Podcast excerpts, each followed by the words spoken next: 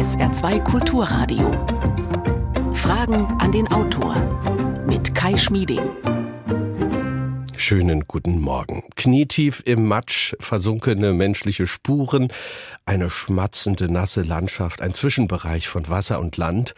Nein, wir sind nicht im Saarbrücker Ludwigspark, kurz vorm Pokalviertelfinale. Ich möchte Sie gedanklich mit ins Moor nehmen.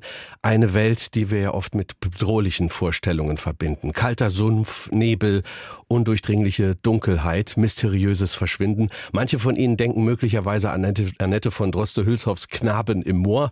Eine schaurige Szenerie, die den kleinen Mann in Panik versetzt und Geister sehen lässt. Oder Sie denken an Sherlock Holmes und den Hund von Baskerville, an die karge Moorlandschaft von Dartmoor. Es ist wohl kein Wunder, dass der Mensch sich über Jahrtausende gefürchtet hat vor dem Moor. Unser heutiger Gast plädiert aber für eine ganz andere Sicht. Buchtitel Das Moor über eine faszinierende Welt zwischen Wasser und Land und warum sie für unser Klima so wichtig ist. Herzlich willkommen, Franziska Tanneberger, zugeschaltet per App. Hallo. Hallo, guten Morgen.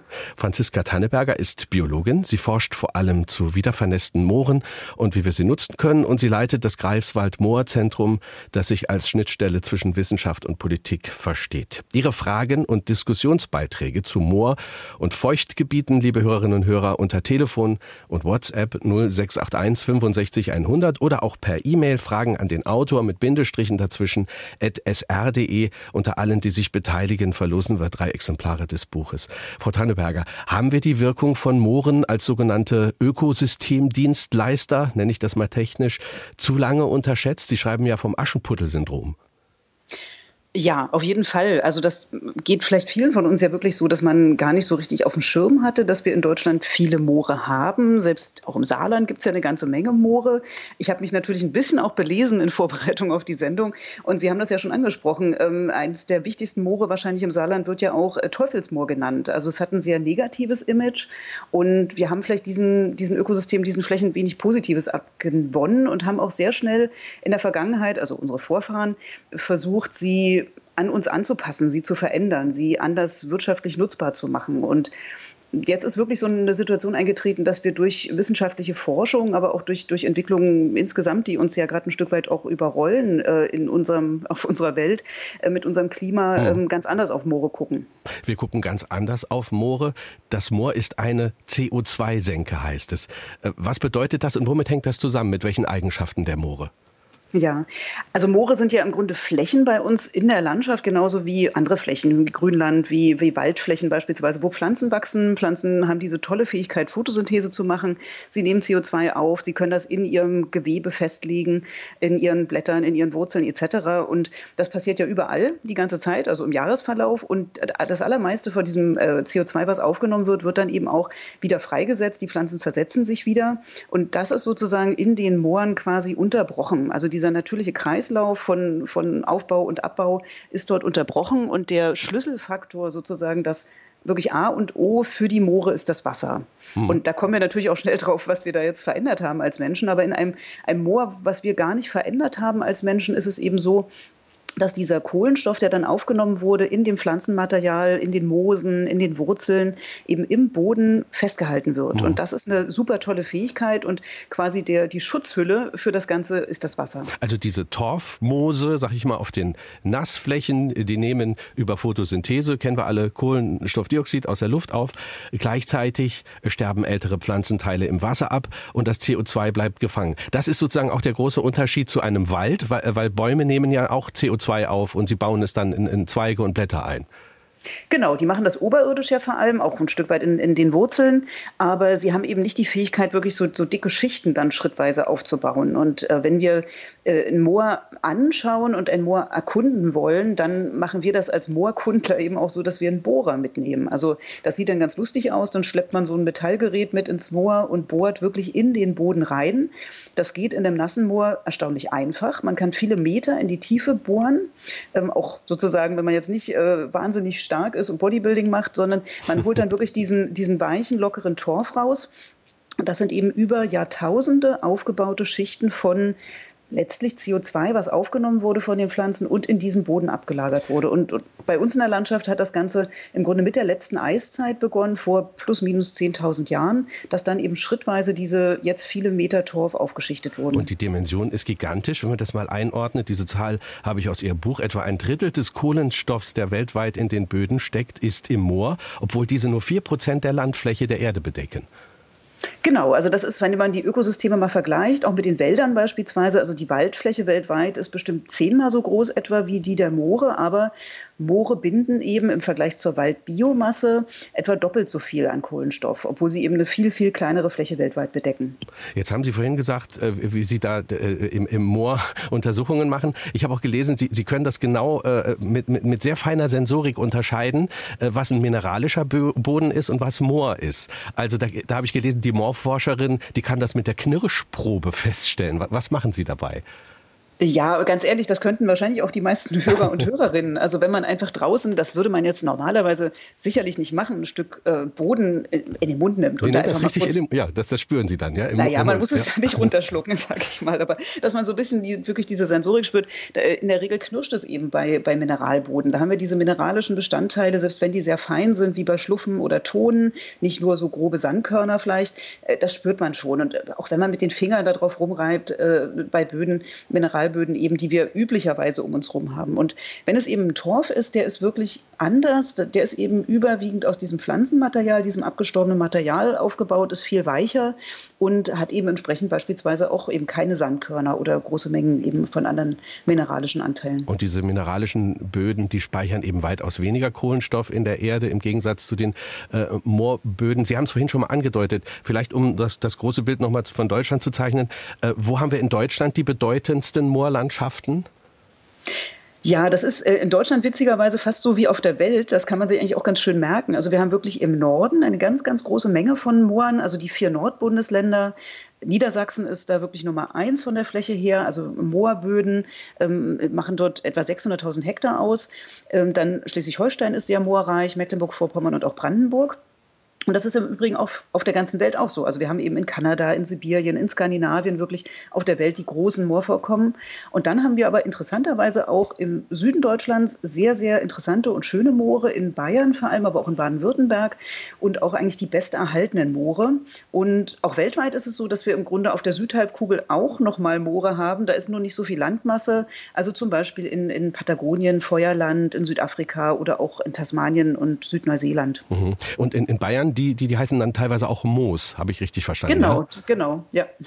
Ähm, was ist denn jetzt das entscheidende Kriterium dafür? Im, im, Im, Volksmund hat man ja viele Worte für, für diese Feuchtlandschaften. Wann nennt man nun so ein, so ein Feuchtgebiet Moor und was ist zum Beispiel ein Sumpf? Da, da gibt es ja auch große Unterschiede, oder? Total. Also gibt es vor allem großes Durcheinander eigentlich. Also da, da redet man auch schnell mal aneinander vorbei. Und was, was mir und vielen meiner Kollegen und Kolleginnen aus der Moor-Community, sage ich mal, sehr wichtig ist, dass wir eigentlich eher auf die Böden gucken. Denn was ja in Deutschland passiert ist, wir haben unsere Landschaft massiv verändert. Das ist, ist eine Tatsache. Wir leben in einer Kulturlandschaft. Wir haben Wasserkreisläufe, Nährstoffkreisläufe etc. ganz stark verändert. Und im Grunde das, was Moore ausmacht, äh, nämlich dass sie Feuchtgebiete eigentlich sind und viel Wasser haben, ist auf etwa 95 Prozent der Moorfläche gar nicht mehr der Fall. Und wenn wir jetzt nur auf die Feuchtgebiete gucken, dann verschließen wir ja eigentlich die Augen vor den ganzen anderen Moorflächen, sag ich jetzt in meinem Konzept von Moor, äh, die ja auch noch da sind, wo eben diese dicken Schicht Torf liegen und deswegen ähm, ist es eigentlich sehr angeraten, mittlerweile wirklich auf die Moorböden äh, zu schauen, ähm, wo eben überall dieser Torf liegt und das eben auch als Definition zu nehmen mhm. für ein Moor und zu sagen, dort, wo eben diese Torfschicht an der Oberfläche liegt, oft wird gesagt, so eine Mindesttiefe von 30 Zentimeter, dann wird es entsprechend auch in den Karten eingetragen. Ähm, das nennen wir dann eben alles Moor.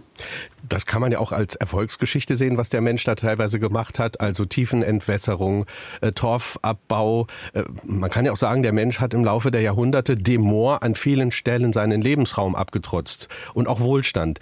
Äh, das, das kann man auch als Erfolgsgeschichte sehen. Sie sehen es aber inzwischen sehr kritisch. Na, erstmal als Naturwissenschaftlerin, was ich in erster Linie auch bin, gucke ich natürlich erstmal ein Stück weit nüchtern da drauf. Und Sie hatten ja schon äh, dieses äh, sperrige Wort Ökosystemleistung auch am Anfang mal erwähnt. Das ist natürlich auch eine Ökosystemleistung. Moore können eben natürlich diesen Torf zum Beispiel uns bieten, den wir dann verwenden äh, als Gartenbau. Früher ist er verbrannt worden, wirklich zum Heizen. Sie können uns Fläche bieten, auf der wir Landwirtschaft machen. Und wenn wir sie eben entwässern, können wir dort eine Landwirtschaft betreiben wie in der Halbwüste quasi mit Mais, die eben eine, eine Pflanze ist, die ja eigentlich überhaupt nicht nicht in Feuchtgebieten vorkommt. Und das, wir können eben auch Moore als Standorte nehmen für Städte. Und wir haben ja zum Teil weil wir historisch natürlich viele Städte an die Flüsse gebaut haben, ähm, sind eben Städte wie Hamburg oder auch Berlin oder auch, auch München sind zum Teil wirklich ja in Moorgebiete reingebaut. Und ähm, das, das sind alles erstmal Tatsachen und ähm, die man an erster Stelle auch noch gar nicht bewerten muss, ob die jetzt gut oder schlecht sind. Letztlich ist es aus der historischen Situation von den Menschen damals, ähm, ich denke, aus guten Gründen so entschieden worden. Wir hätten es wahrscheinlich selber so gemacht. Und das Wissen darum, was es vielleicht für andere Effekte jetzt hat, dass die Moore trocken sind und die wir heute als negativ bewerten, das ist ja auch noch ähm, später erst dazu gekommen, also im Grunde eher im letzten Jahrhundert. Was wird jetzt genau für ein Prozess in Gang gesetzt äh, bei der Entwässerung? Also äh, damals, als der Mensch gesagt hat, wir versuchen das trocken zu legen, wir versuchen das zur, zum Bewirtschaften zu nutzen, dieses Gebiet oder Städte drauf zu bauen.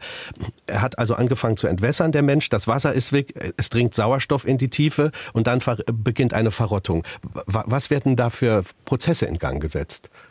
Ja, also mein äh, Kollege Hans Josten, der vergleicht das ja immer sehr gerne mit so einem Glas saure Gurken letztlich. Also wenn das zu ist, wenn der Deckel drauf ist, dann, wenn man es mal in der Speisekammer vergisst und äh, umzieht, das kann schon ziemlich lange erhalten bleiben, was in diesem Glas drin ist. Und ähm, wenn wir aber den Deckel aufmachen, wenn das Wasser dann eben verdunstet, wenn's, oder wenn wir es sogar rausschütten quasi, dann verrotten natürlich diese Gurken da drin. Und äh, das ist, ist in den Mooren ganz genauso. Und äh, wir können das ziemlich gut mittlerweile bilanzieren das wirklich, es ist im Grunde eine Verbrennung, also eine Oxidation. Der Luftsauerstoff tritt an diesen Kohlenstoff ran. Äh, wenn wir Moorbrände haben, ist es natürlich nochmal viel beschleunigt, aber auch einfach jeden Tag im Moment, wenn ein Moorboden trocken ist, trocken an der Luft liegt, verbrennt eben quasi schrittweise diese obere Torfschicht. Und das hat eine Geschwindigkeit von, von eben etwa einem Zentimeter pro Jahr. Also das ist auch nicht wenig, aber wir sind nicht so richtig gewöhnt in der Landschaft, solche, solche Unterschiede vielleicht zu sehen. Das sind mhm. ja Höhenunterschiede wirklich. Wenn man aber mal genau hinguckt, wird man entdecken, dass eben in den entwässerten Moorgebieten zum Beispiel die aufgeschütteten Straßen viel, viel höher über der Umgebung liegen oder dass wir Gebäude haben, wo mittlerweile die Fundamente rauskommen. Das ist im Übrigen auch in den Niederlanden zum Beispiel ein großes Problem. Die haben ja viel mit, mit im Grunde Pfählen, Eichenpfählen, anderen Pfählen in die feuchten Gebiete reingebaut. Diese Pfähle waren geschützt, solange sie im Nassen waren. Jetzt äh, wird es immer trockener von oben, ist, ist äh, der Torf oxidiert, irgendwann kommen die alle raus und die Gebäude werden instabil. Mhm. Also das ist ein, ein, wirklich ein, ein, Prozess, der gerade eben auch stattfindet. Und dieser Prozess dauert Jahrzehnte, schreiben die, äh, schreiben Sie. Das sind dicke Torfschichten, die, die nach und nach ganz langsam sich abbauen. Und dann habe ich noch eine Zahl mir rausgeschrieben, aus einem Hektar entwässerten Moor entweichen pro Jahr 30 bis 40 Tonnen CO2. Wenn Sie diese Zahl einordnen, das ist, das ist eine sehr bedeutsame Zahl. Das ist so, ähm, die 30, die kommen zustande, wenn es eine Grünlandnutzung ist, also wenn wir zum Beispiel einfach Kühe da drauf weiden haben. Es gibt ja viel Milchviehwirtschaft auch auf, auf ähm, entwässerten Mooren oder eben dort mähen und, und die Biomasse dann verwerten. Und die 40 Tonnen, die kommen wirklich bei, bei Ackernutzung raus. Dann belüften wir den Boden ja noch zusätzlich durch Pflügen ja häufig, sodass noch mehr Sauerstoff reintritt. Und mhm. das ist eben eine Zahl, ähm, da kann man zigmal sozusagen mit einem Pkw um, um die Erde fahren, eigentlich für die gleiche Menge an, an CO2. Oder wenn man es eben eben mal in der Gesamtmenge hochrechnet, in Deutschland kommen aus den entwässerten Mooren jetzt ja, 53 Millionen Tonnen CO2-Äquivalente. Das ist jetzt eine, auch erstmal nur eine Zahl, die im Raum steht. Aber in der Größenordnung, das sind eben derzeit sieben Prozent aller Treibhausgasemissionen. Und in einigen Bundesländern, ähm, also ich selber lebe in einem Bundesland, wir sind da quasi Spitzenreiter. In Mecklenburg-Vorpommern sind es fast 40 Prozent aller Treibhausgasemissionen. Sie haben vorhin von Bränden gesprochen. Unsere Hörerin Margret Frei aus Bexbach hat uns geschrieben, Anfragen an den Autor mit Bindestrichen dazwischen sr.de. Sie schreibt, das hohe Fenn, grenzübergreifend auf belgischem und deutschem Terrain, ist zum Wandern ein äußerst beliebtes Gebiet. Auf der Oberfläche nimmt man Sumpf wahr und trotzdem wird das Fan des Öfteren wegen Bränden für den Publikumsverkehr gesperrt. Wie erklären Sie einem Laien diese Brände? Die Frage von Margret Frei. Ja, das ist, ist sehr spannend. Ich glaube, äh, im letzten Jahr, im letzten Mai, Juni waren die letzten Moorbrände auf der belgischen Seite dort im Hohen Fenne, das ja wirklich ein wunderschönes Gebiet auch ist. Ich äh, kenne es selber ein bisschen von Exkursionen. Diese Moorbrände entstehen natürlich, wenn, wenn das Moor etwas, etwas zu trocken ist. Und gerade eben dann in der Jahreszeit, wo wir eh ein gewisses Wasserdefizit haben, also dann verdunsten die Pflanzen ja sehr, sehr viel, während sie wachsen. Wir nennen das ja eine Vegetationsperiode. Das heißt, wir haben ja eher im, im Winterhalbjahr mehr Wasser noch in den Mooren, im Sommerhalbjahr weniger.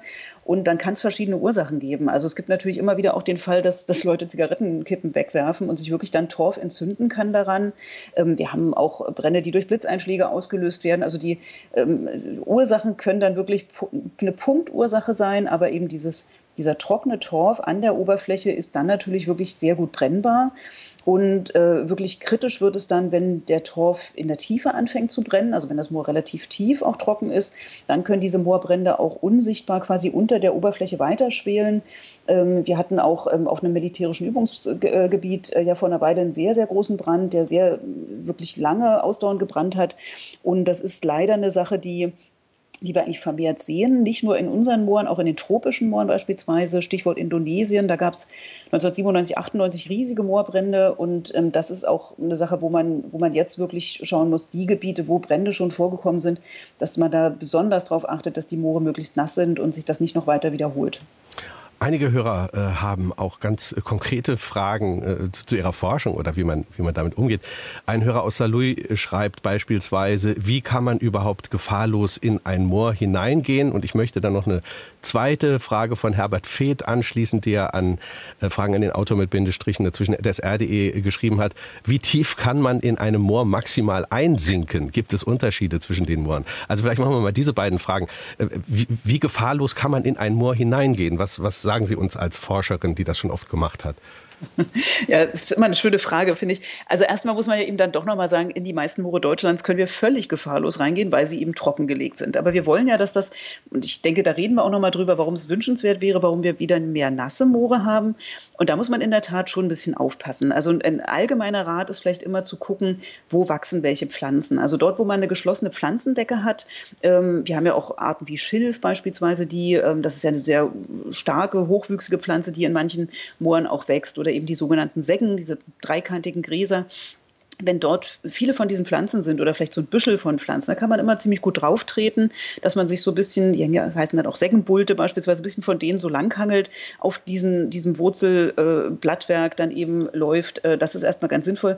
Nicht unbedingt dorthin treten, wo es am nassesten ist. Und ähm, was, dann muss man schon auch, ja, es, es hilft auch Moor so ein bisschen zu, sich damit zu beschäftigen, zu kennen. Also zum einen, wenn wir Flächen haben, wo viel langgelaufen wird, das können Wildtiere sein, das können Menschen sein, das kann auch sein, dass vielleicht äh, Maschinen da manchmal reinfahren, um zu mähen.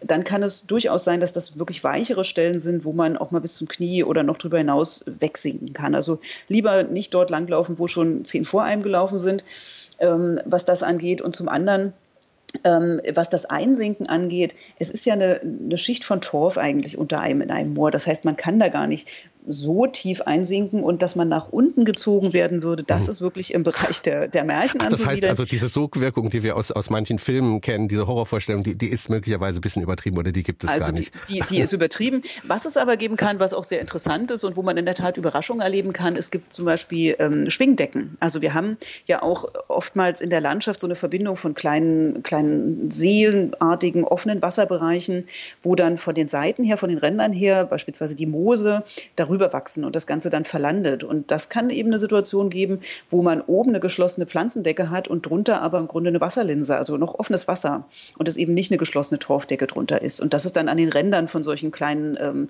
offenen Wasserflächen so. Also immer, wenn man ans offene Wasser rangeht, auch ein bisschen vorsichtig sein, weil wenn man durch diese Decke dann durchbricht, dann kann man schon auch ein bisschen in die Tiefe sausen, weil dann einfach offenes Wasser drunter ist. Aber die Wahrscheinlichkeit, dass das in Deutschland passiert, ist extrem gering, weil dann müsste man im Grunde in einem Naturschutzgebiet sein und da sollte man natürlich bitte, bitte nicht von den Wegen abweichen. Und Ihnen selbst ist das während Ihrer Exkursion noch nicht passiert, dass Sie in eine brenzliche Situation gekommen sind? Na, ich hatte, ähm, also vielleicht gibt es da so zwei Sachen. Zum einen, ich hatte wirklich das große Glück, ähm, meine Diplomarbeit in Sibirien ähm, umsetzen zu können, durchführen zu können. Ich habe damals ein halbes Jahr in Westsibirien auch gelebt und äh, hatte das Glück, wirklich dort Moore kennenzulernen, wie sie vielleicht wirklich früher bei uns mal vorkamen. Und so ein bisschen so eine innere Referenz auch für uns sein können. Wie sahen solche großflächigen Moore bei uns mal aus, bevor wir sie trockengelegt haben? In Sibirien sind sie eben noch in einem nassen, weitgehend ungestörten Zustand. Und äh, da sind wir zumindest viele Kilometer am Tage durch diese Moore gelaufen, haben uns da auch zum Teil ein bisschen verlaufen, ähm, haben uns mit einem Hubschrauber absetzen lassen in einem Kerngebiet, kam dann nicht wieder raus, weil der Hubschrauber nicht kam. Also das, das sind natürlich schon Erlebnisse, die man als Moorforscherin haben kann, die einen auch sehr prägen und begeistern. Ähm, jetzt bei uns ist es eher so, ich glaube, das, wo ich am ehesten mal äh, zum Beispiel mal ein Fotoapparat nass geworden ist, äh, das ist wirklich, wenn man Gräben hat, wir haben ja sehr viele Entwässerungsgräben in unseren Mooren in Deutschland, die dann manchmal auch zuwachsen wieder, was im Grunde ein guter Effekt ist. Die Natur hat ja auch viel quasi innere Kraft, dann wieder solche Verletzungen quasi zu schließen und, und die Pflanzen wachsen da wieder rein. Aber das ist natürlich noch äh, immer dieser alte Graben da und da kann man dann schon, wenn man die, das nicht kennt und da reinsaust, ähm, auch in die Tiefe sausen und dann ist vielleicht auch mal der Fotoapparat nass. Franziska Tanneberger ist heute Morgen unser Gast. Ihr Buch trägt den Titel Das Moor über eine faszinierende Welt zwischen Wasser und Land und warum sie für unser Klima so wichtig ist. 0681 65 100 ist unsere Nummer, Telefon und WhatsApp. Frau Tanneberger, Sie haben jetzt vorhin schon mehrfach ähm, den Begriff Wiedervernässen verwendet. Wir sollten darüber sprechen. Ähm, manche Experten sagen, Deutschland muss pro Jahr 50.000 Hektar Moor wiederherstellen, also wiedervernässen, sonst sind die Klimaziele nicht zu erreichen. Was heißt denn Wiedervernässen konkret? Wie geht das vonstatten? Ja, danke für die Frage. Das ist mir auch ein großes Anliegen, darüber zu reden, weil äh, manche Menschen denken, wir müssen quasi die Moore wieder bewässern. Wir müssen da aktiv Wasser hinbringen. Und da fragt man sich natürlich zu Recht, wo soll das ganze Wasser herkommen? Wir haben ja eher auch Wasserknappheit. Und gerade in den Sommern haben wir, wir reden über Sommerdürren und so weiter. Und das, äh, was man sich bei den Mooren nochmal klar machen sollte, ist, sie haben sich ja in unserer Landschaft an Stellen gebildet, wo wir natürlicherweise Wasserüberschuss haben. Und wenn wir das nochmal so auf einer Deutschlandkarte uns vor Augen halten, natürlich an den Küsten. Also wir haben entlang unserer Küsten haben wir Moore, die nennen wir Küstenüberflutungsmoore zum Beispiel, wo wir eben immer wieder Überschwemmungen haben, wo wir ganz wenig nur über dem, dem Wasserspiegel sind und, und eben viel Wasser haben. Wir haben auch viele Moore entlang der Flüsse, in den Flusstälern, wo wir eben immer wieder Überflutungen haben wir haben auch Moore an Hängen, wo sehr viel Niederschlag ist, oder auch in Regionen wie in Niedersachsen, wo an sich sehr viel Niederschlag fällt, weil unser Klima relativ atlantisch ist. Und dort haben wir auch weiter, auch in Zukunft noch viel Wasser und viel Niederschlag. Und der, der entscheidende Punkt ist, dass wir nicht mehr entwässern. Und das Wiedervernässen bedeutet eigentlich, wirklich nicht mehr entwässern. Ein Stopp der Entwässerung, nicht mehr künstlich weiter Wasser abführen aus diesen Flächen. Dann füllen sich viele Moore sozusagen wieder mit Wasser, oh. zumal sie ja Höhe verloren haben, jetzt tiefer liegen in der Landschaft. Ähm, in manchen Fällen muss man auch komplexere Maßnahmen dann umsetzen, aber in vielen Fällen ist es eben wirklich das Stoppen der Entwässerung. Also das heißt, der Mensch hat irgendwann mal irgendwelche Drainagen ver verlegt oder, oder Gräben dort gemacht, um diese Moore trocken zu legen. Reicht es denn, diese ganzen Maßnahmen äh, einfach äh, rückgängig zu machen oder muss man noch mehr aktive technische Maßnahmen machen, um eine Wiedervernässung zu erreichen? Mhm. Das ist wirklich unterschiedlich. Also jedes Moor ist letztlich auch wie jeder Mensch ein Stück weit unterschiedlich und ähm, da ist man gut beraten, dass man wirklich Experten dann hat, also die, die so ein Gebiet vorher genau erkunden, die erstellen dann so ein digitales Geländemodell, wo, wo man genau sieht, wie sind die Höhen zueinander, wo ist eben Wasser, wie sind die, wo ist der Grundwasserstand, was sind die Niederschlagsmengen etc. Das wirklich mal alles zusammenzustellen und dann werden eben ähm, Vorschläge entwickelt, äh, die ja dann auch genehmigt werden müssen. Also keine Wiedervernässung in Deutschland ohne ein Genehmigungsverfahren. Verfahren. Äh, das ist einfach in unserer heutigen Gesellschaft so. Äh, und die. Entwässerung war natürlich überwiegend ohne Genehmigung, sodass das wirklich genau geprüft wird, äh, dann genauer Plan erstellt wird. Und ähm, ja, in einem Teil der Fälle ist es dann eine relativ, die eigentliche Baumaßnahme gar nicht so anspruchsvoll. Meistens ist der Vorlauf, den man braucht, beispielsweise mit den Flächeneigentümern diese Maßnahmen abzustimmen, viel, viel zeitaufwendiger als dann die eigentliche Baumaßnahme. Mhm. Wir haben aber auch Fälle, wo es durchaus komplizierter ist. Und an der Stelle ist es vielleicht auch wichtig, kurz anzusprechen. Wir haben so ganz grob zwei Haupttypen von Mooren. Wir haben Niedermoore und Hochmoore. Im Saarland beispielsweise haben wir überwiegend Niedermoore, ähm, auch in Nordostdeutschland, äh, in Nordwestdeutschland äh, Niedersachsen haben wir sehr, sehr viel Hochmoore und die haben sich eben nochmal über die Landschaft sozusagen hinaus nach oben in ihrem Wachstum mhm. gebildet. Sagen Sie uns ganz da kurz, kann man was, sich vorstellen, was, das ist schwieriger. Ja, was mhm. der Unterschied ist, also ein, ein Niedermoor, da, da, kommt das, da kommt das Wasser äh, von einer anderen, also erklären Sie uns den Unterschied zwischen Niedermoor und Hochmoor in der Entstehung. Ja, ein bisschen sagt der Name das schon. Also die Niedermoore liegen eher eben in tiefer gelegenen Bereichen der Landschaft, mhm. wo sich Senken aufgefüllt haben oder eben ein See verlandet ist beispielsweise. Und die Pflanzen, die dort wachsen, sind eben überwiegend ähm, grasartige Pflanzen wie eben Seggen oder Schilf. Wir haben auch sogenannte Braunmoose. Das sind auch sehr schöne Moose, die witzigerweise grün sind und nicht braun. Und wir haben auch einen Baum, der eine Niedermoor-Baumart ist bei uns. Das ist die Schwarzerle, die vielleicht manche kennen. Und die Hochmoore, das sind dann oftmals Moore, die auf diese Niedermoore obendrauf wachsen, wenn sie im Grunde in so, ein, so, eine nächste Phase übergehen in ihrem Moorwachstum. Und die Hauptpflanzenart dort sind die Torfmoose. Mhm. Jetzt, ähm, wenn Sie diese Wiedervernässungsmaßnahmen ansprechen, da muss man natürlich sehen, einige Leute sind alles andere als begeistert, zum Beispiel Landwirte, denen diese Flächen gehören. Man muss sagen, auf so einem nassen Moor kann ich keine Kühe weiden lassen, ich kann kein Getreide anbauen, ich muss mich mit lästigen Mücken rumschlagen. Jetzt mal abgesehen von den Mücken, äh, fehlen diese wiedervernässten Flächen nicht als Flächen, auf denen wir Nahrungsmittel anbauen? Ja, also Sie haben völlig recht, es gibt, gibt eine Menge äh, Vorbehalte und auch erstmal Fragen. Also ich erlebe viele, viele Menschen auch als ähm, nicht, nicht pauschal ablehnend, aber erstmal sehr verunsichert. Was bedeutet das eigentlich Wiedervernässung? Und ähm, es ist nicht ein Wort, was, was überall ähm, oder in der Mehrheit der Fälle positive ähm, Assoziationen gleich auslöst. Und dann ist es ganz wichtig, darüber zu sprechen, was sind denn die Fragen oder was sind die Unsicherheiten? Und an einer Stelle, was die Landwirtschaft angeht, kann man ganz klar sagen, man kann auf einem wiedervernässten Moor weiter Landwirtschaft führen. Wir mhm. haben eine breite Palette von Möglichkeiten, aber Einschränkungen, und das muss man auch ehrlich sagen, es ist oftmals nicht die gleiche Art von Landwirtschaft, die wir vorher geführt haben. Milchviehwirtschaft auf einem trockenen Moor können wir nicht einfach auf dem nassen Moor weiterführen. Und das heißt eben auch, wir können weniger Nahrungsmittel produzieren auf diesen äh, Mooren, die dann wieder nasser sind. Und das kommt das nächste aber, was es wieder in eine positive Richtung kehrt. Wir haben aber genug Fläche dafür, ähm, in Deutschland trotzdem nasse Moore zu haben und immer noch genug Nahrungsmittel zu produzieren. Denn zum einen produzieren wir im Moment ja auch auf den Nicht-Moorböden zum Teil nicht Nahrungsmittel, sondern Energie beispielsweise. Wir haben da Photovoltaikanlagen stehen, wir produzieren dort ähm, Mais beispielsweise, den wir in der Biogasanlage verbrennen etc. Also wir haben Möglichkeiten quasi zu verschieben, dass wir auf den dann wieder nassen Mooren eher andere Dinge produzieren, wie Energie beispielsweise oder Baustoffe mhm. und dass wir eben auf den anderen Böden eher die Nahrungsmittel produzieren. Und wir haben natürlich auch eine sehr große Veränderung gerade, was unsere Ernährung angeht. Und auch darüber sollte man reden. Zum einen ist es ganz klar, der, der hohe Fleisch- und Milchkonsum, den wir im Moment haben, ist auch schwierig mit unseren Klimazielen zusammenzubringen. Und es gibt ja auch klare Empfehlungen der Gesellschaft für Ernährung, dass wir auch, was das angeht, im Grunde als Menschen mhm. besser fahren, wenn wir umstellen. Mhm. Wir haben inzwischen ganz viele Fragen hier reinbekommen. Die sind hier alle in der Warteschlange. Aufgrund eines technischen Problems haben wir die vorhin alle gar nicht gesehen. Dann wollen wir jetzt mal anfangen, die telefonischen Hörerfragen abzuarbeiten, sage ich mal. Wir hören eine erste. Ich habe eine Frage an die Autorin und zwar ähm, sieht man ja oft in Sendungen, wie der Permafrostboden in Sibirien vor allen Dingen großflächig auftaut und äh, dass dort eben auch äh, Feuchtgebiete, nasse Gebiete entstehen oder sogar ganze Häuser einsinken. Ist das entstehen dort Moore oder wie muss man das sehen? Dankeschön. Frau Tanneberger, bitte. Ja, in den Permafrostböden haben wir eben auch Moore. Das sind, sind, ganz, ganz spannende Moore, die sich dort bilden könnten, konnten. Und leider ist es so, durch die Erwärmung des Permafrostes ist es eher so, dass eben sowohl Kohlendioxid als auch Methan freigesetzt werden. Das Kohlendioxid, weil eben Torfe dann zum Teil eben auch an den Sauerstoff kommen und äh, abgebaut werden, was wir eben schon besprochen hatten.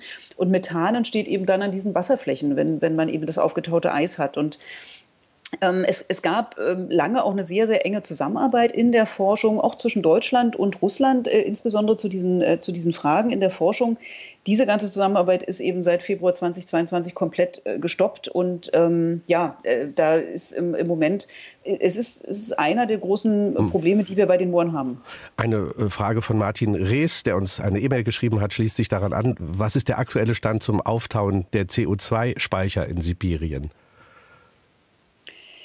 Ja, ich kann da gar nicht in, äh, so den aktuellen Stand jetzt sagen. Also es ist, es ist nicht, dass es in, äh, auf, auf einer gigantischen Fläche, glaube ich, gerade passiert. Wir haben ähm, eine, eine, komplexe Situation. Wir haben ja auch viel Öl- und Gasförderung dort, für die eben Infrastruktur in die Moore reingebaut wird, was auch dazu führt, dass zum Teil ähm, Schädigungen an den Mooren entstehen und mehr Gase freigesetzt werden. Ähm, und äh, es ist natürlich auch in der Gesamtentwicklung so, ähm, Russland hat natürlich auch eigene Klimaziele, hat das Paris-Abkommen mitgetragen, aber wir nehmen da relativ wenig an, äh, an Aktivitäten im Bereich Moorschutz einerseits war, andererseits auf der letzten Klimakonferenz waren durchaus auch Vertreter Russlands dabei, ähm, die ähm, eher im europäischen Russland im Moment eben auch an der Wiedervernässung von Mooren arbeiten. 0681 65 100 ist unsere Nummer. Hier ist eine nächste Frage. Ja, guten Morgen. Ähm, ich äh, komme aus Homburg und hier in der Nähe besteht noch ein kümmerlicher Rest eines ursprünglich sehr ausgedehnten Moores von Kaiserslautern bis St. Ingbert, nämlich der Königsbruch. Dieser ist bedroht unter anderem durch Maßnahmen des Brandschutzes ähm, für ein Campinggelände, auf dem jetzt Tiny-Häuser gebaut werden sollen. Meine Frage, welche rechtlichen Möglichkeiten gibt es da auf nationaler und europäischer Ebene und welche Fördertöpfe gibt es, um diesen Rest des Moores, der noch besteht, zu erhalten bzw. auch wieder zu vernässen? Ja, den Konflikt um diese Landschaften haben wir eben angesprochen. Vielleicht können Sie was zu dieser Frage sagen. Ja, vielen Dank. Ähm, also erstmal ist es ist ganz wichtig, da die sozusagen Augen drauf zu haben, sozusagen, wo sowas passiert, weil immer noch eben auch Moore zerstört werden, in Deutschland weiter zerstört werden. Und das, das gibt auch andere Fälle, ob es Autobahnbau ist, ob es Hafenerweiterungen sind, Flugplatzbau etc. Ähm, also erstmal ist es ganz wichtig zu gucken, ist es ein Schutzgebiet oder nicht. Dann hat man natürlich schon mal bessere Karten, wenn es einen Schutzstatus hat. Ähm, wie stehen die, die unteren Naturschutzbehörden, die in erster Linie da auch zuständig sind für solche Fälle dazu? Hat man da Kontakt oder nicht? Gibt es eben auch vor Ort oft gründen sich ja Bürgerinitiativen auch für den Erhalt. Es ist ganz wichtig, sich da zusammenzuschließen und äh, auch jetzt die Verbindung zu machen mit Klimaschutz in der Region. Denn jede weitere ähm, Vertiefung der Entwässerung, jede weitere Zerstörung von Torf wirklich führt ja auch zu weiteren Treibhausgasemissionen. Da eben vielleicht auch zu gucken, gibt es eigentlich dort vor Ort ein Klimaschutzkonzept, ähm, wer ist für Klimaschutz zuständig. Da erlebe ich noch eine sehr große Lücke, dass oft diese, dieser Brückenschluss noch gar nicht da ist. Also auch das wäre sehr, sehr hilfreich. Wir hören eine nächste Frage. Wir hören eine nächste Frage. Sind unsere Braunkohlelagerstätten auch Millionen Jahre alte Moor- und Torfablagerungen? Frau Tanneberger. Ja, das haben Sie sehr gut erkannt. Das ist auch eine Sache, die, die ich auch persönlich ähm, nicht äh, gleich sozusagen äh, mein Leben lang schon verstanden hatte. Aber im Grunde ist das wirklich so. Braunkohle und auch Steinkohle sind eben aus Torfen mal entstanden. Und es gibt ein, ein wirklich faszinierendes Moor in Griechenland, ähm, das Philippi-Moor, was eine 130 Meter tiefe Torfschicht hat. Da gab es ja keine Eiszeiten. Es ist nicht sozusagen einmal komplett dieses Reset erfolgt wie in unserer Landschaft hier weiter im Norden. Und dort kann man eben auch, das können Geologen erforschen, diesen Übergang wirklich sehen, dass wirklich die Inkohlung dann des Torfes in der Tiefe stattfindet. Wie kann man das sehen? Also mit bestimmten äh, Sonden? Mit Bohr, oder? Bohrung auch, genau. Da wird ja. ganz, ganz tief gebohrt mit bestimmten Sonden, wie Sie sagen. Und dann kann man wirklich den Übergang dann eben in dem Material dort äh, eben nachweisen. Wir hören eine nächste Frage.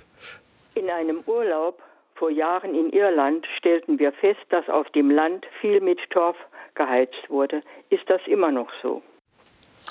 Ja, also das ist, ähm, wir haben eben auch Fälle von sozusagen traditioneller Moornutzung, die ja, wo die Menschen auch sehr darum kämpfen, dass sie das, das weiterführen dürfen.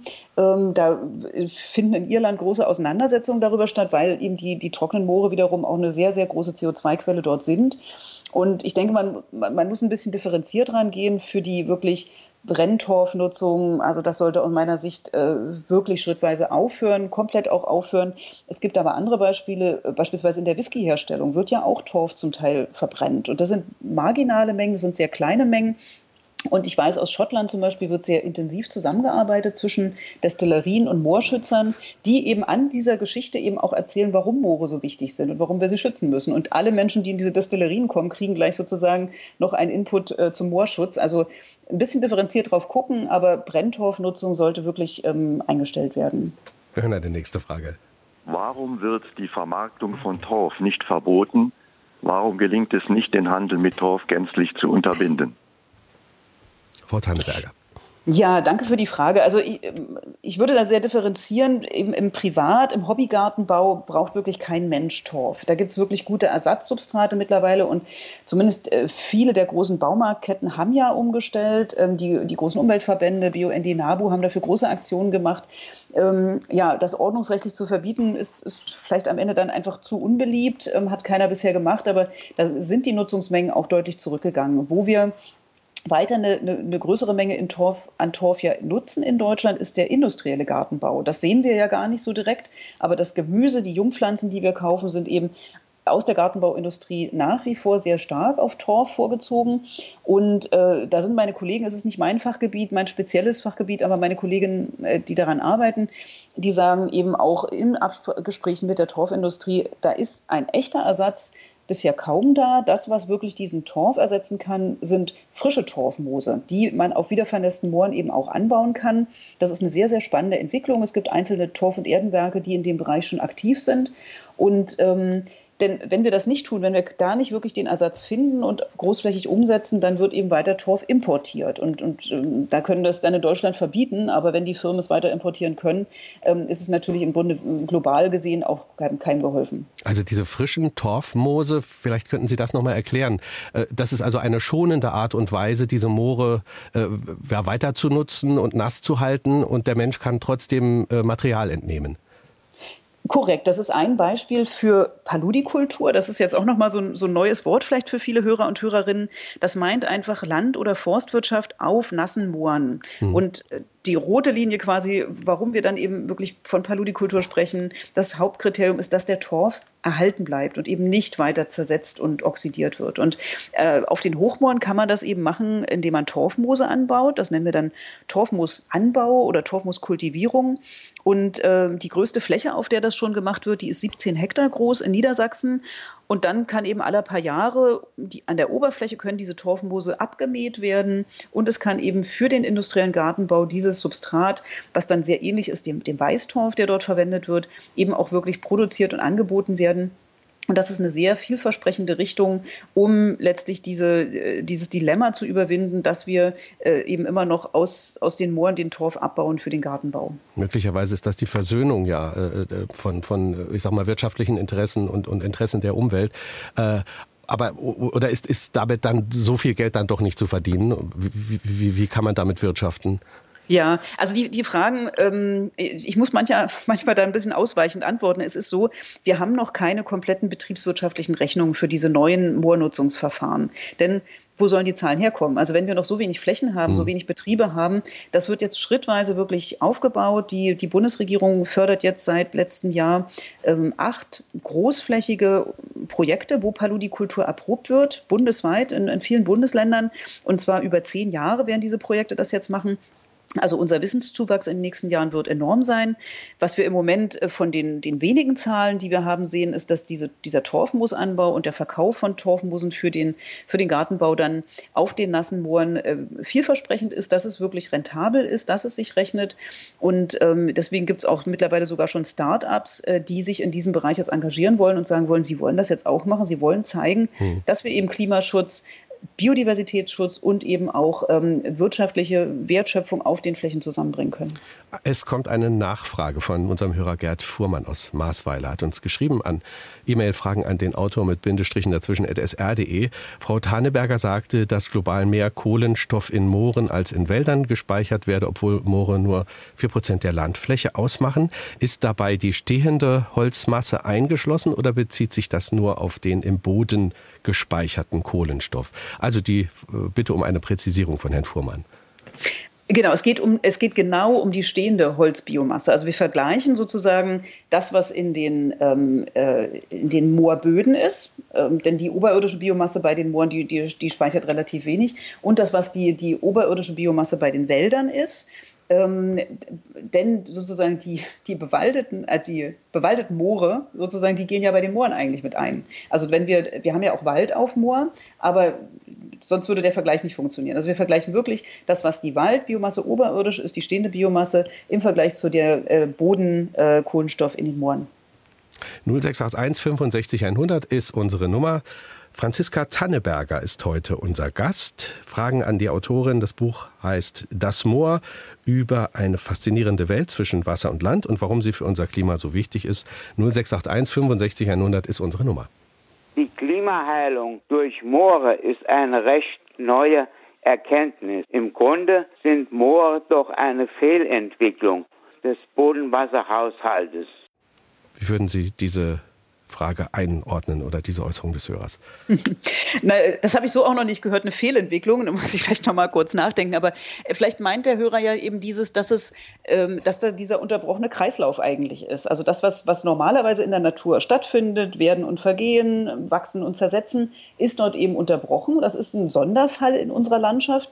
Und äh, das haben wir aber eben erst seit kurzem eigentlich so verstanden, dass wir das uns ja letztlich zunutze machen können dass wir eben diesen Kohlenstoff, der da aufgefangen wird und dann im Boden eingelagert wird, eben dort drin lassen und eben die nassen Moore im Grunde dann auch weiter befähigen, mehr CO2 aufzunehmen. Denn äh, wir wissen ja auch in Zukunft, ähm, wir brauchen sowas wie CO2 senken, händeringend. Also Ökosysteme, die mehr CO2 aus der Atmosphäre aufnehmen können, als sie freisetzen. Und da können natürlich die Moore dann wirklich uns jetzt zugutekommen.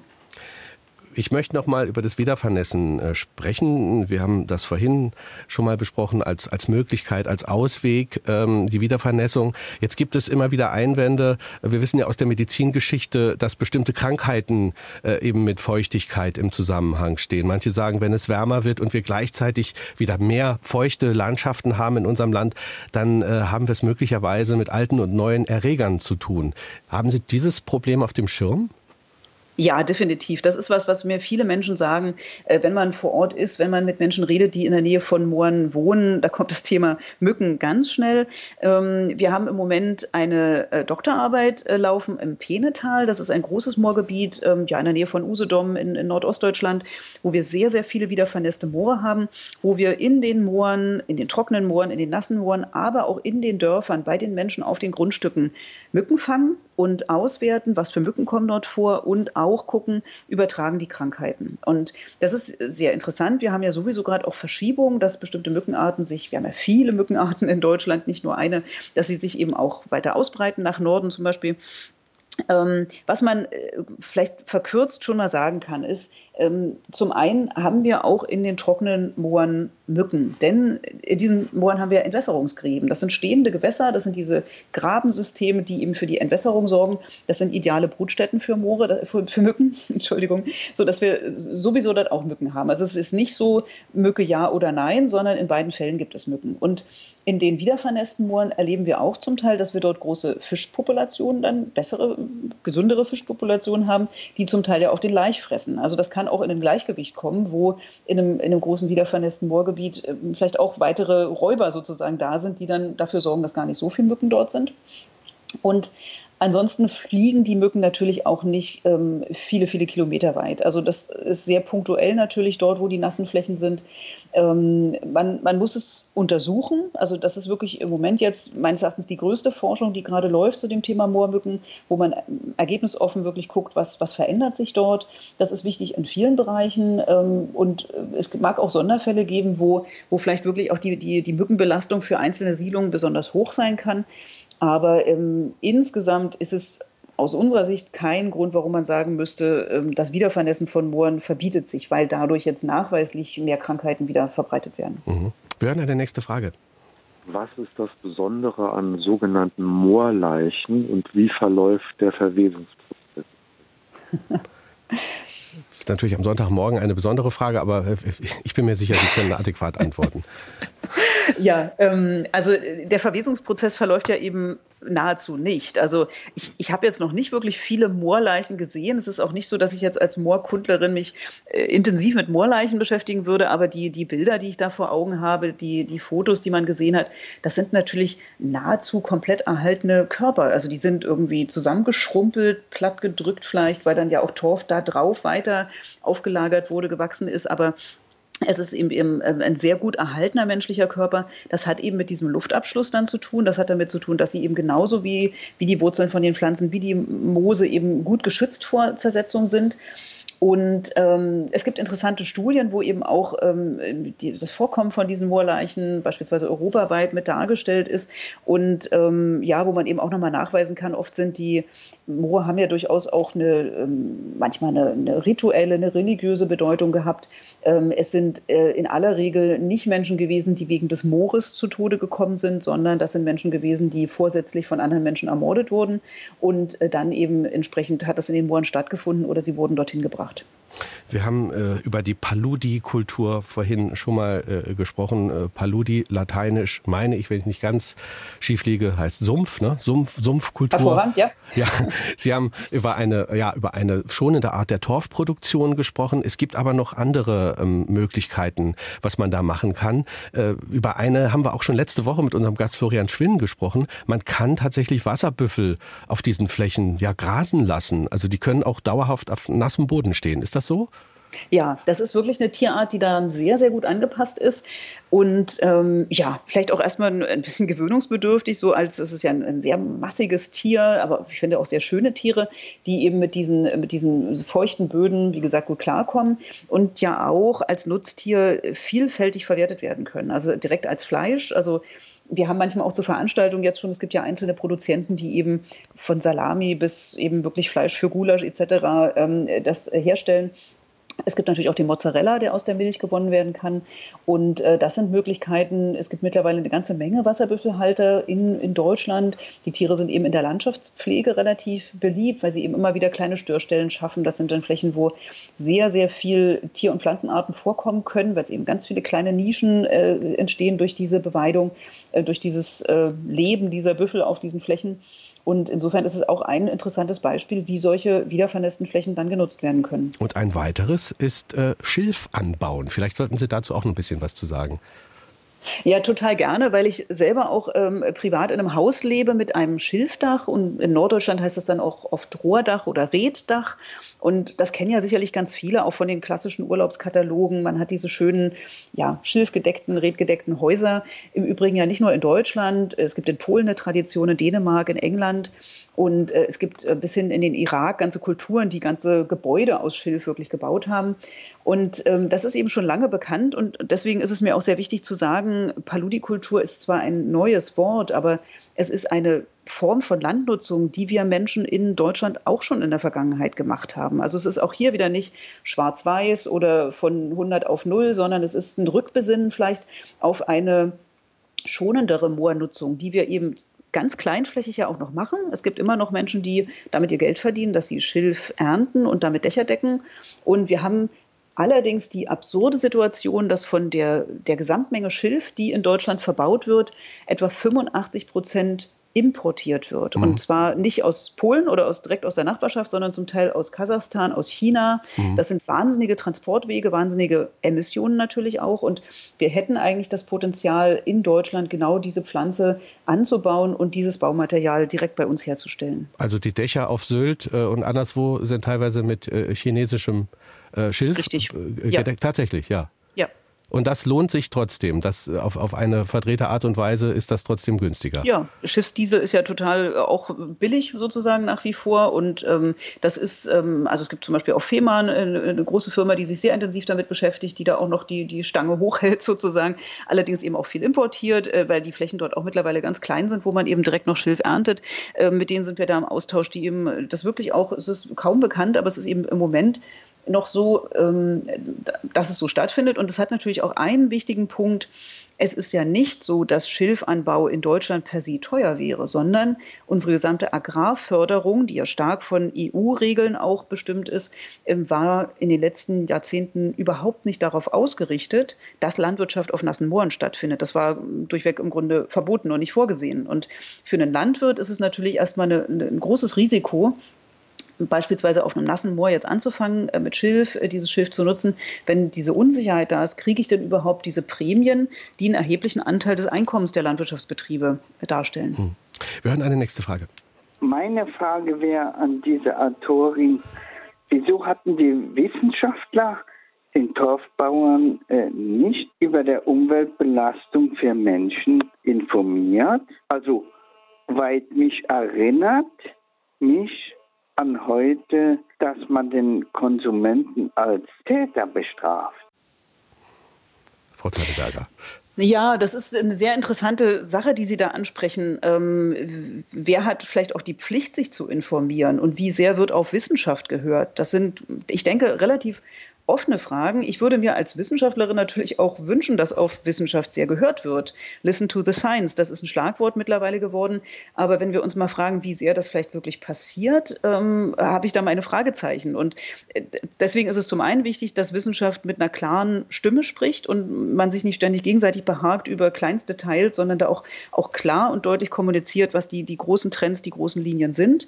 Ähm, und da ist es wiederum bei den Mooren so, dass die, die Erkenntnis darüber, dass so große CO2-Mengen aus den trockenen Mooren durch den Torfabbau eben in die Atmosphäre kommen, die ist zwar bei Einzelforschern in der Vergangenheit schon da gewesen. Es gibt da Publikationen, die viele Jahrzehnte alt sind darüber schon, aber dass es sozusagen wirklich in einer breiteren Menge angekommen ist, ist wirklich noch relativ aktuell. Das sind vielleicht in den letzten 20 Jahren, äh, dass das so ist. Mhm. Und man muss auch sagen, es beschäftigen sich eben auch gar nicht so viele Menschen mit Mooren. Denn ja, man hat, es wurden ja immer weniger. Man hat dann gedacht, das sind eigentlich nur landwirtschaftliche Böden, das sind Ackerböden oder eben Torfabbauflächen, sodass ähm, ja da vielleicht auch eine gewisse Lücke da gewesen ist. Mittlerweile sind die Informationen aber alle da. Vielleicht noch einen konkreten Tipp. Der Hörer hat ja die Rolle des Konsumenten angesprochen. Viele Leute freuen sich auf den Frühling, wenn sie wieder in den Garten gehen und sich das alles wieder schön machen. Vorher fahren sie vielleicht ins Gartencenter äh, und, und wollen Dinge einkaufen. Vielleicht konkrete Tipps. Worauf sollten wir achten, wenn wir da einkaufen, wenn wir besonders moorschonend einkaufen wollen? Ja, sehr wichtiger Punkt. Viele Produkte, die mit Mooren zu tun haben, sind eben nicht deklariert. Äh, beispielsweise eine Milch, die auf einem trockenen Moor produziert wurde, weil die Milchkühe dort geweidet haben. Das erkennen wir gar nicht. Aber wo wir es erkennen, Sie haben die Gartenbaumärkte angesprochen, ist eben wirklich bei dem, bei dem Torf, bei den Erden. Also da würde ich jeden bitten, mal genau hinzugucken, was kauft man da eigentlich. Ähm, und wenn da Torf drin enthalten ist, dann bitte liegen lassen und lieber was anderes kaufen, was eben kein Torf enthält. Und das ist auch so gekennzeichnet. Das erkenne ich auch, äh, dass etwas kein Torf enthält. Ja, es ist äh, durchaus aber oft sehr klein geschrieben und vielleicht nicht gut lesbar. Deswegen da muss man schon ein bisschen die Brille vielleicht mal aufsetzen oder genau hingucken. Aber dazu möchte ich gerne jeden ermutigen, weil das schon auch ein Beitrag ist für konkreten äh, Moorschutz, dass man eben nicht mehr Produkte direkt mit Torf kauft. Wobei man auch sagen muss, es ist eben der, der Torfabbau ist ein kleiner Anteil von der, dem, der Moorproblematik. Das allergrößte ist eben wirklich die Landwirtschaft und da vielleicht auch durchaus mal zu gucken, wo hat man Moore? Wir haben ja auch angesprochen, auch im Saarland. Ich meine, das sind zwar nur 800 und 900 Hektar vielleicht, aber es gibt diese Moorflächen.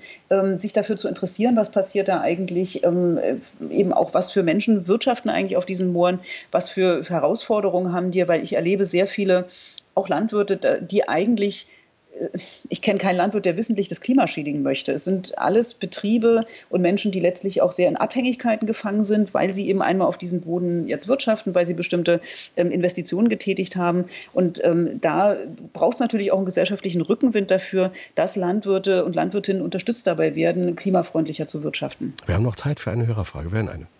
Durch die Renaturierung ist es möglich, dass eben vermehrt auch Mücken auftreten. Gleichzeitig haben wir die enorme Klimaerwärmung. Ist nicht die Gefahr groß, dass dadurch auch vor allen Dingen sehr gefährliche Mücken hier in großen Mengen angesiedelt werden, die für den Menschen tödlich sein können, also weil sie tödliche Krankheiten übertragen? Thema hatten wir vorhin schon, aber vielleicht können wir es noch ein Stück vertiefen. Ja, gerne. Also es ist wirklich ja die Ursache auch gewesen, warum zum Teil äh, Moore entwässert wurden, beispielsweise in der Malaria-Bekämpfung. Äh, vielleicht noch mal ganz kurz drei Dinge. Zum einen, auch bei den trockenen Mooren haben wir natürlich Entwässerungsgräben. Wir haben auch Mückenbrut. Das heißt, ähm, in jedem Falle, überall dort, wo wir stehendes Wasser in der Landschaft haben, ähm, äh, können eben äh, Mücken auftreten.